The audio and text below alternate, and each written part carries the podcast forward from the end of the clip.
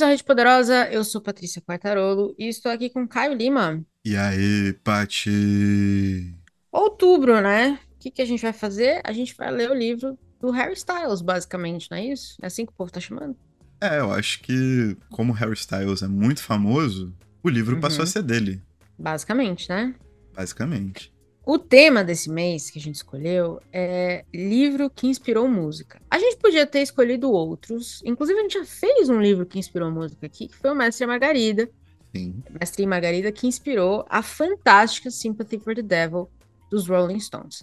Mas como nós somos jovens e antenados, a gente resolveu pegar o grande nome da música pop do momento, que é Harry Styles. Afinal, quem é Beyoncé? Não sabemos. Que é Harry Styles. E a gente falou, bom, a gente sabe que no último álbum dele, ou no anterior, ele tinha uma música que foi inspirada por um livro muito famoso, que é o Açúcar de Melancia, o Watermelon Sugar. Então nós fomos ler o livro. Basicamente foi isso que a gente fez. É isso. E assim, foi maneiro, né? Porque esquisito ver um, um cantor pop pegar uma ref tão, tão É. escondidinha, né? É mesmo. Mas vamos fazer a apresentação clássica do livro e a gente vai contar pra vocês sobre o que, que é, se vocês não leram ainda. É, o Açúcar de Melancia é do autor Richard Brautigan, foi lançado pela José Olímpia com tradução do maravilhoso Joca Harness. É isso. E aí, Caio, eu vou te dar essa tarefa que eu acho que vai ser um pouco ingrata, mas sobre o que é açúcar de melancia. Quando o livro é difícil, a gente tenta simplificar, né? Pra não dar muita, muita causada. Então é o seguinte: o livro se passa no vilarejo de Eumorte. Isso aí, Eumorte tudo junto. E nesse vilarejo, muitas coisas peculiares acontecem. Por exemplo, o sol, ele amanhece com uma cor diferente todo dia. E todas as coisas são Uhum. construídas a partir de uma matéria-prima um pouco diferente, que é o açúcar de melancia. Então as casas são feitas de açúcar de melancia, os vidros são feitos de açúcar de melancia, relógios são feitos de açúcar de melancia e talvez todo o resto das coisas. É um vilarejo onde tigres falam e comem pessoas para manter a cadeia alimentar ativa. É um lugar muito bucólico, é um lugar onde muitas viagens acontecem e ao mesmo tempo as pessoas estão, de certa forma, conformadas, né? Ou elas residem em um estado bucólico. Então acho que é mais ou menos isso o livro, né? Você, não dá pra falar muita coisa, senão vou me embolar mais aqui. É difícil de, de resumir esse livro, né? É Apesar dele muito. ser curtinho, apesar dos, dos capítulos serem curtos, você lê num dia, tranquilamente num dia, ainda assim eu tive também muita dificuldade de escrever, assim, brevemente o que, sobre o que, que era esse livro, porque não é tão simples, não. Não, nem um pouco, cara. É, Bem é uma viagem de ácido, na verdade, né? De novo. É, A gente teve isso nos nossos filmes aqui de no último episódio de cinema, a gente teve uma viagem de ácido cinemática e agora nós temos uma viagem de ácido literário, basicamente. Não à toa, Watermelon Sugar, né? O açúcar de melancia virou o nome de uma, de uma derivação da heroína no final dos anos 90, né? Formação pra Uau, você. ok. Olha lá, hein? O Olha tá só. passando aqui já já. Olha só. Os NARC. É. Pois muito bem. Então a gente já comentou, né? Um livro curtinho, você lê num dia, capítulos curtos, rapidamente narrados. O narrador não tem nome, né? Ele não se apresenta com nome, ele diz que ele se chama como você quiser, e aí vai depender do seu momento, o que também é interessante. Coloca talvez a gente como, como leitor numa posição um pouco bizarra, eu achei. E durante um tempo, eu não sei se você teve essa impressão, eu questionei várias vezes se o narrador era adulto ou criança, ou se ele tinha talvez algum problema de desenvolvimento, porque algumas cenas que ele mesmo narra são muito. Assim, você sabe que tem um monte de coisa acontecendo, mas elas são narradas de forma bem simplista, assim. Por exemplo, quando ele fala que ele vai pra cabana dele, ele fala assim: Ah, aqui estão as nove, as nove coisas que eu tenho. Aí ele, ele lista as nove coisas. Sabe? É muito específico. Eu fiquei pensando se podia ser talvez um narrador autista, sabe? Em alguns momentos. Mas eu não cheguei a nenhuma conclusão sobre isso. Foi, foi algo que passou pra você também? Passou sim. E aí que ele me despertou muitas dúvidas em relação ao sentido do livro, né? Porque tudo bem que é é uma espécie de regressão, mas o capítulo do em que os tigres comem os pais, né? Os tigres entram na Exatamente, casa esse é outro. e É. deliberadamente comem os pais. E essa criança tá olhando isso acontecer Uhum. e tá perguntando pros tigres se eles podem ajudar com exercício de aritmética, sabe qual é? Exatamente. É o tipo de coisa que me fez pensar muito sobre quem era esse narrador. E mesmo ou que, que ele era. isso seja uma regressão, né? Seja uma volta ao passado, esse passado não é tão distante do que está acontecendo no presente, do que está sendo narrado no presente. Uhum. Então é como se fosse um, um, um adolescente ali, sabe? Mas Uhum. um adolescente desses meio rebeldes que saíram de casa muito cedo e se organizaram nessas, nesses grupos yuppies, né? E tal. E começaram a ter uma vida muito desregrada, em que as responsabilidades de adulto não os atingiam, mas ao mesmo tempo eles se sentiam livres e tudo mais. Existe todo um, um- uma parada que foi me gerando dúvida, um certo desconforto também por, por essa apatia, né? É, é esquisito. Tem hora. A apatia é repetição. Às vezes a Sim. Ele, ele se torna um pouco repetitivo, como se ele tivesse fixado em alguma ideia. E realmente chega a ser estranho de ler alguns capítulos. Dá essa estranheza, que eu acho que era o autor. Assim, conseguiu, né? Sim. Realmente o autor consegue passar isso pra gente. Total, muito, muito. E é, é uma vida meio, meio assim, né? Essas pessoas, elas são completamente. Dis... Não só o, o, o narrador, que não tem nome, eu acho o. Inclusive, o capítulo talvez mais bonito seja o que ele fala sobre o nome dele, né? Que é o logo primeiro. Uhum. Que é o começo, é. E ele parece completamente destituído de uma vontade de vida, assim, né? De uma vida em potência, assim. De ter um, um grande objetivo, de ter um, sabe, um. qualquer ambição mínima que seja. A única coisa que entrega isso a ele é a Pauline, né? Que é o par romântico Uhum. ali. Mas ainda assim é uma coisa muito simplória, muito fugaz. É realmente uma parada bem paradona, né? Tipo, é bem É, bem descritivo. bem descritivo, bem estável também. Depois de ler o livro, eu- eu reli alguns trechos e aí eu fui pesquisar algumas coisas sobre. E primeiro, assim, só dizendo que qualquer autor sonharia em ter um prólogo escrito pelo Terron, porque o que ele escreve sobre o Brautinger é belíssimo, assim. Eu achei Sim. muito bonita a forma como ele apresenta a vida e a obra do, do Brautinger pra gente. E até fiquei curiosa de conhecer mais do autor por causa disso. É, mas a gente sabe que ele fez parte do movimento da contracultura, né? O movimento Isso. dos. né? E aí eu fiquei pensando também se essa se o Morte não era uma comuna. Mas como eu sou eu e eu vejo muito, muita coisa de culto, eu também fiquei pensando se não era um culto, sabe? Todo mundo come junto, todo mundo faz tudo junto, não tem possessão, ninguém possui nada, que é, é só seu, assim, especificamente. Os relacionamentos são fluidos, né? Um dia você tá com essa pessoa, no outro dia você tá com outra pessoa. Eu- e aí eu fiquei meio na dúvida se era uma comuna ou um culto, ou talvez a gente esteja dizendo aqui que elas têm elementos muito similares entre eles. Enfim. Hum. Então, Vocês têm alguma conclusão? no pós-fácil do Terron, onde que ele faz a- um apanhado da vida do Brautinger e, e- e aproxima a gente do autor, porque mesmo na categoria de ser talvez o último dos autores beats, né, como ele, ele é conhecido, a gente só tem outro livro dele aqui, se eu não me engano, que é o Pescar Truta na América, que também saiu pra- pela José Olímpio. Então ele é um autor que não tem uma força muito grande pra cá. E dentro dessa perspectiva, ele chegou a viver numa comunidade meio hippie, assim, né? E esse livro foi escrito em 64, poucos anos antes de acontecerem os estouros de casos como o do Charles Manson, né?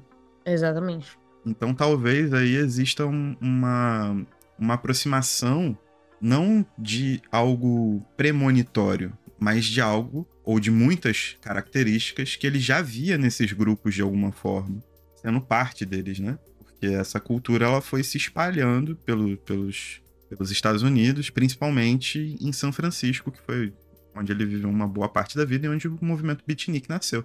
Então, eu acho que tem muita muita similaridade com essas essas comunidades. Porém, assim, os casos extremados que aconteceram depois, eu acho que talvez nem ele mesmo esperasse, sabe? Por mais que ele tivesse uma visão meio pessimista da parada. É, com certeza.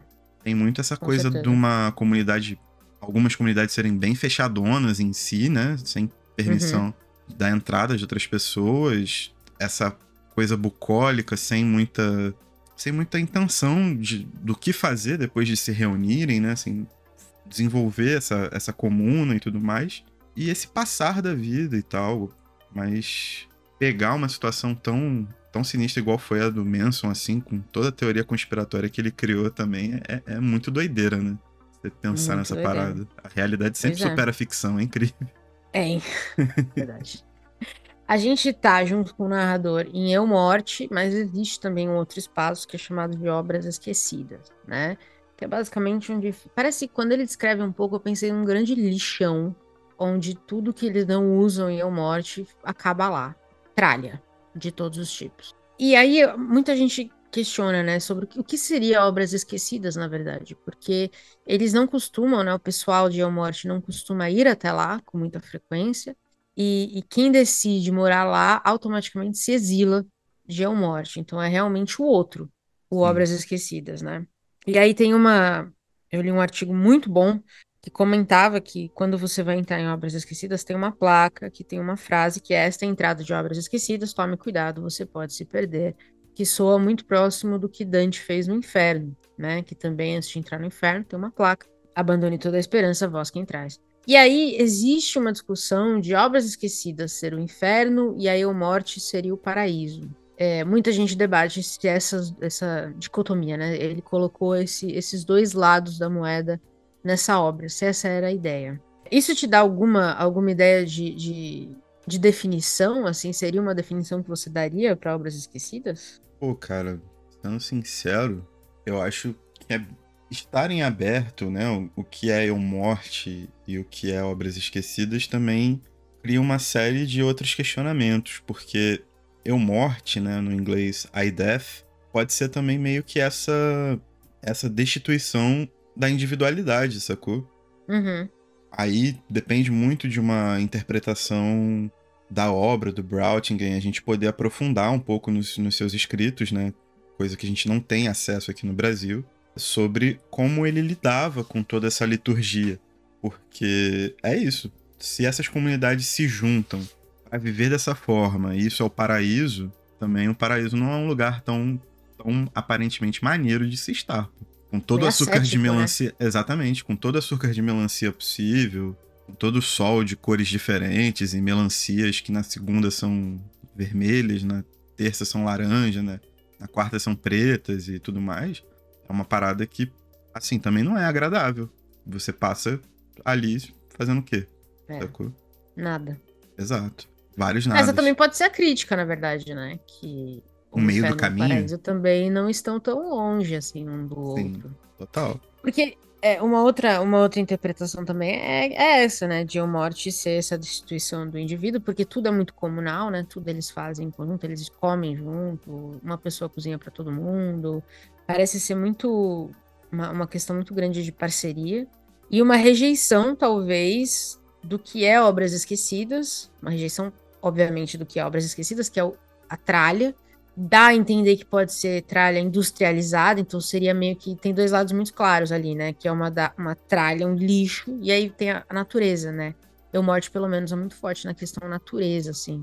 Eles são muito próximos da natureza, tanto que eles respeitam o tigre, os tigres, apesar deles estarem extintos no momento. Também existe essa conversa de ser, olha, a natureza, viver em natureza é melhor do que viver no meio do lixo que vocês vivem hoje. Sim. É uma interpretação razoável, né? É, e em ambos os lugares, os livros são servem como combustível, né? Exatamente. Livros queimados. Se escreve muito pouco, se lê muito pouco. Exato. É, o, o, o livro que estaria sendo escrito pelo protagonista seria o 24 livro da história de John Morte. Publicado. E muita gente pergunta se vai ser sobre as trutas. Sobre as trutas, exato. Interessantíssimo. Porque o, o livro anterior foi sobre algum animal e era chatíssimo, assim, horrendo, ninguém gostou. Porque é muito. Mas é muito doido que um autor que participou da contracultura, como o Browning participou, cria um mundo como o Morte, em que a cultura em si é quase não existente, né? É, sim. Eles não produzem nada de cultura. Não. E talvez seja. Essa também seja uma crítica a boa parte dessas, desses grupos, né? É verdade. É um tipo de cultura que acaba sendo ascética, não tendo objetivo, não tendo ambição, sei lá. Eu acho que um livro como esse do, do Brautingham, ele produz muito mais do que frases bonitas e inspiração pro Harry Styles, assim. Ele tem a sua, sua camada de profundidade que acaba sendo acentuada por esse aberto que é a vida do cara, né? O que a gente sabe é que ele, pô, ele não teve uma formação familiar convencional, saiu muito cedo de casa, foi parar nessas comunidades todas e morreu de forma muito trágica, né? Uhum. Mas a vida dele foi um turbilhão, dele pedir para ser preso, ser diagnosticado com esquizofrenia. É, assim, a vida do cara um turbilhão, uma montanha russa total. E isso leva às imagens que a gente acaba recebendo com, com esse livro. Mas ainda que não seja um romance bonitinho e seja muito mais mais macabro de muitas uhum. formas, também assim, né, cabe a gente aí carregando o sentido da obra com a gente, né? Eu acho que uma mensagem muito interessante para esse tipo de livro. Ele tem essas essas arestas que vão ficar abertas, não tem muito o que fazer. É, é muito doido ainda por cima com tudo isso e, e, e essa, esse tom ascético que a gente tem no livro, né? A falta do sentimentalismo, você ainda assim encontra passagens muito poéticas. Sim. É, é, e ele é muito lírico também em alguns momentos, então é muito interessante como ele contrapõe as coisas desse jeito, né? Às vezes você tá lendo uma coisa que, porra, sei lá, você acabou de ler um capítulo sobre uma menina que se matou. E aí vem um capítulo super poético sobre, sei lá, a vida, não sei. É, é muito impressionante como ele consegue fazer as duas coisas nesse livro. E aí vem uns três capítulos dele descrevendo a coisa mais boba do mundo. É. Né? é verdade. Eu acho que existe uma intencionalidade grande, muito forte, em relação à a, constituição das ideias em si, dele tirar essa asepsia de mundo, de parece, dele parecer procurar buscar um sentido mais forte, mais evidente do que o que ele do que essas pessoas carregavam em Eu Morte, sabe? Uhum. Mas é muito difícil pra gente desvendar o que é, porque também as, as imagens elas são muito muito sui generis, sabe? Não, não é igual um livro dos sonhos que você abre, pô, ah, você sonhou com uma, um, gal, um gavião. Significa que você vai fazer cocô no dia seguinte. A esposa tá te traindo. É, sabe qual é? no site, aham. Uhum. Mas não é assim, né? Pô, uma cidade ser montada em açúcar de melancia. Sim, na, na Europa usa-se muito açúcar de beterraba. Né? Uhum. Beleza? Mas açúcar de melancia, o que ele tá querendo sabe, mostrar com essa parada? Eu fiquei pensando muito nisso, que era de fato o açúcar de melancia. E eu não achei ninguém assim que ousou responder muito bem, mas eu fiquei pensando se não era, por exemplo, a essência da vida, sabe? O que tá em tudo. Será que ele tudo gostava que muito faz, de melancia? Tem um pouco disso. É, também pode ser isso. Pode ser tão simples quanto isso. Sim. E aí, numa viagem muito louca de ácido, ele falou: Mano, e se tudo fosse feito de melancia, entendeu? Pronto, surgiu o livro. Exato. Essa para... Pô, uma cidade em que todos os monumentos, estátuas, são vegetais. Você é tem verdade. uma estátua de batata doce, você tem uma estátua. Ah, não, me encontra ali perto da estátua de quiabo. Sabe? É muito doida. É, pô. Tipo... Mas você vê, com tudo isso, é um livro divertido também sim. de ler. Tem esse lado também, né? Sim, Tem sim, umas, uns detalhes que ele coloca que são incrivelmente insanos, que você não pode fazer outra coisa que não rir. É, ele tem esse lado muito jovial e muito muito relaxado de escrever também, que ajuda uhum. você a passar rápido mas uma leitura bem atenta começa a, a, contextualizar e começa a criar essas pulguinhas atrás da orelha que a gente está falando, sabe? É. Então é bom você ler como um livro tão simples quanto ele é, com suas imagens aparentes que suscitam essa coisa mais fantástica, essa coisa surrealista que seja, mas ao mesmo tempo ele tem uma carga poética por trás que também suscita imagens mais fortes. E eu acho que o pós-fácil do Joca acaba trazendo um pouco isso à tona. E aí esse trabalho de dar uma voltada, dar uma pesquisadinha, que ajuda bastante.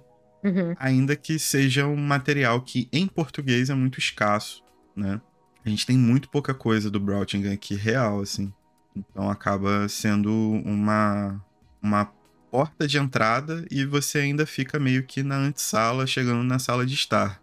Falta bastante pra gente como mercado sobre um autor que, cara, mal é mal, inspirou o maior cantor pop da atualidade, né? Pois é. Talvez, cara, esse seja o tipo de livro que você, assim, obviamente, você tem que ler e ir no, e no, e no fluxo, se deixar levar. E, de novo, é muito impressionante que ele faça isso num livro tão curto, que ele consiga te colocar na história, te levar pela história, é, num livro que você lê num dia. É muito impressionante como ele cria rápido esse mundo tão diferente que a gente compra como, beleza, é aqui que eu tô, é aqui que eu vou ficar. No geral, achei uma ótima experiência de leitura. Gostei, achei, achei divertido o livro, com todos os seus os temas, assim, do mais tenso ao mais engraçado. É, e eu entendo porque, como ele inspirou a música, assim, ficou bem óbvio, assim, pelo menos isso o, o, Harry fez certo, assim, ele pegou, parece que a inspiração do jeito certo, eu diria. Foi, foi, foi real. Eu achei muito interessante, mano. Eu, assim, eu sei quem é o Harry Styles, eu não vivo numa caverna, mas, pô, não é o tipo de música que eu costumo ouvir diretão. E fui escutar uhum. o disco dele, né, e fui assistir o clipe, ver algumas apresentações ao vivo. E, pô, realmente o cara pegou pegou no ponto, no melhor ponto que ele poderia pegar, sabe? O melhor aspecto do livro e parece que ele reuniu isso a uma experiência pessoal, né? Dizem aí as línguas uhum. que uma ex-namorada dele que gostava do livro e ele compôs pra, né, pra fazer hum, aquele entendi. agrado de poeta, né? Agrado de entendi. músico, né? Vou fazer uma música para você, amor. Uhum. Né? Entendi. E, e aí virou esse sucesso estrondoso, mas ele separou. E aí ele só vive com a ba base material do dinheiro. Que é muito Coitado. dinheiro que ele ganhou, né? Que dó. É isso. Que pena. Mas é isso. É, acho que esse vai ser um episódio curtinho, porque o livro é curtinho, a gente também não, não acha. Eu não acho que a gente precisa aqui destrinchar cada pedaço dele, porque eu não acho que é isso que o Broutingen quer. Eu acho que ele quer que essas conversas aconteçam, mas ele deixa tudo em aberto justamente porque não é pra você não saber de nada. Se jogue no livro. Uma coisa muito importante em relação a esses movimentos, movimento beatnik e tal, é que a literatura também faz parte de uma experiência sensorial, né, cara? Então, essas imagens, essas construções todas, sim, se você é um acadêmico que pesquisa essa parada e tem o cacife para chegar aqui e dar uma aula, show. Mas a real é que a gente é leitor, então a gente tem, tem que se ater também às experiências de leitura da gente, que é muito mais honesto e muito mais legal de se fazer dentro do nosso do nosso hall de conhecimento. Então, um livro como Açúcar de Melancia, a gente acabou falando do, dos livros do ano que vem. Tem o A Corneta, que é um livro surrealista. Teve o do ano passado o livro de Doidão, do Campos de Carvalho, Vaca de Nariz Sutil. Também uhum. você tem que aprender a conviver com as impressões que você recebe de leitura, sabe? Faz parte da recepção do livro. É uma experiência, tipo, é uma experiência fora do que é descritivo, né? É, são formas diferentes de trabalhar a literatura. Então fica aí o, o alerta pra galera que, pô, pegou açúcar de melancia, leu rapidinho, achou muita coisa estranha, que é para ser mesmo. Fica tranquilo, é para ser estranho. Entendeu? É gostoso você destrinchar teorias possíveis, é o paraíso e o inferno, é uma crítica. Isso é interessante da gente fazer esse exercício, eu acho e também contextualizar a obra, faz todo sentido. Claro. Mas no final, eu acho que se o autor não deu resposta, é porque não era para ter resposta mesmo. Então, assim, teorize o quanto você quiser como leitor, interprete como você quiser como leitor, mas eu acho que sim, sente no desconforto de não saber também. Isso é importante. E se você ainda não sacou o que a gente tá falando, pesquisa entrevistas do Harry Styles sendo perguntado sobre o que é watermelon sugar, né? Açúcar de melancia. e veja o desconforto dele com jornalistas. É exatamente isso que o Brautigan, Brautigan né, ficaria. Ele ficaria Queria. exatamente assim. Muito desconfortável. Muito bom. pois muito bem. Acho que acho que falamos tudo que tinha para falar desse livro, assim. O, o geral para mim é assim, eu não gosto dos beats, eu não sou uma, uma garotinha Dois. dos beats, mas eu gostei do Brautigan, eu leria mais coisas dele, com certeza se viessem para cá. Fiquei curiosa. Sim, talvez verdade. por ser um autor mais tardio, né? Eu acho Pode que acaba também. sendo algo um pouco mais. que pegue referências mais interessantes a nós. O, é, o movimento beat já ser. foi. já tá mais permeável, assim. Então ele me agrada muito mais do que outros autores beat, com certeza. É. A mim também. Então, se, se tudo isso que a gente falou aqui te interessa, toda essa viagem de ácido literário te interessa, Açúcar de Melancia é definitivamente um livro para você. E com isso, Caio, temos episódio? Temos episódio. E tchau. Tchau.